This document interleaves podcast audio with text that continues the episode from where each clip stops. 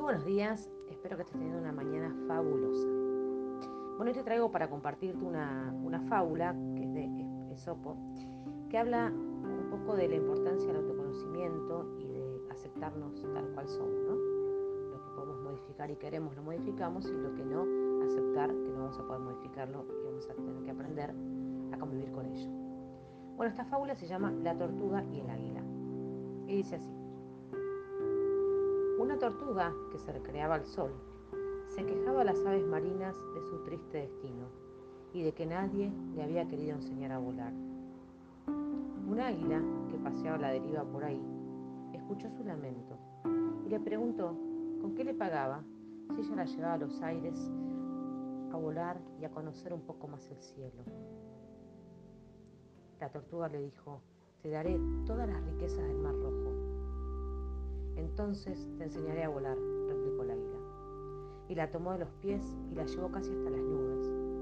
Luego la soltó de pronto y la dejó caer sobre una gran montaña llena de rocas. Haciéndose añicos su coraza, casi moribunda, la tortuga exclamó, Renegué de mi suerte natural. ¿Qué tengo yo que ver con vientos y nubes, cuando con dificultad apenas me muevo sobre la tierra? Pero bueno, acá nos enseña esto de la importancia de conocernos a nosotros mismos, de ser conscientes de lo que tenemos, de nuestros dones, nuestras limitaciones, las cuales podemos transformar muchas veces, y aceptarnos sobre todo, sobre todo tal cual somos. La tortuga se quejaba de su propia suerte y sin tomar en cuenta su propia naturaleza renegada de sí misma. O sea, no reconocía que era acuática, que no tenía que andar por la tierra, mucho menos volar. Quería cosas que nunca iba a poder alcanzar por su propia naturaleza.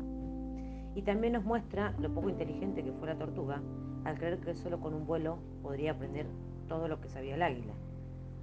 Nada llega a nosotros de manera espontánea ni veloz. Tenemos que aprender a aceptarnos y cultivarnos y cultivar sobre todo la paciencia y el respeto por nosotros mismos, por nuestra naturaleza sobre todo. Así que te dejo pensando con esta fábula que me pareció súper interesante, porque muchas veces nos perdemos en deseo de ser algo o alguien que no somos y que no vamos a poder ser nunca, tal vez. O que si podemos llegar a ser, no va a ser un día para el otro. Eso va a llevar tiempo, disciplina, un buen objetivo, un horizonte definido, metas a alcanzar.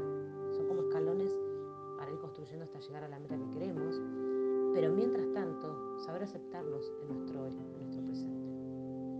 Bueno, como siempre, cuando quieras hacer un me escribís, me encontrás en, Instagram como Selina Cosimano y en mi página web que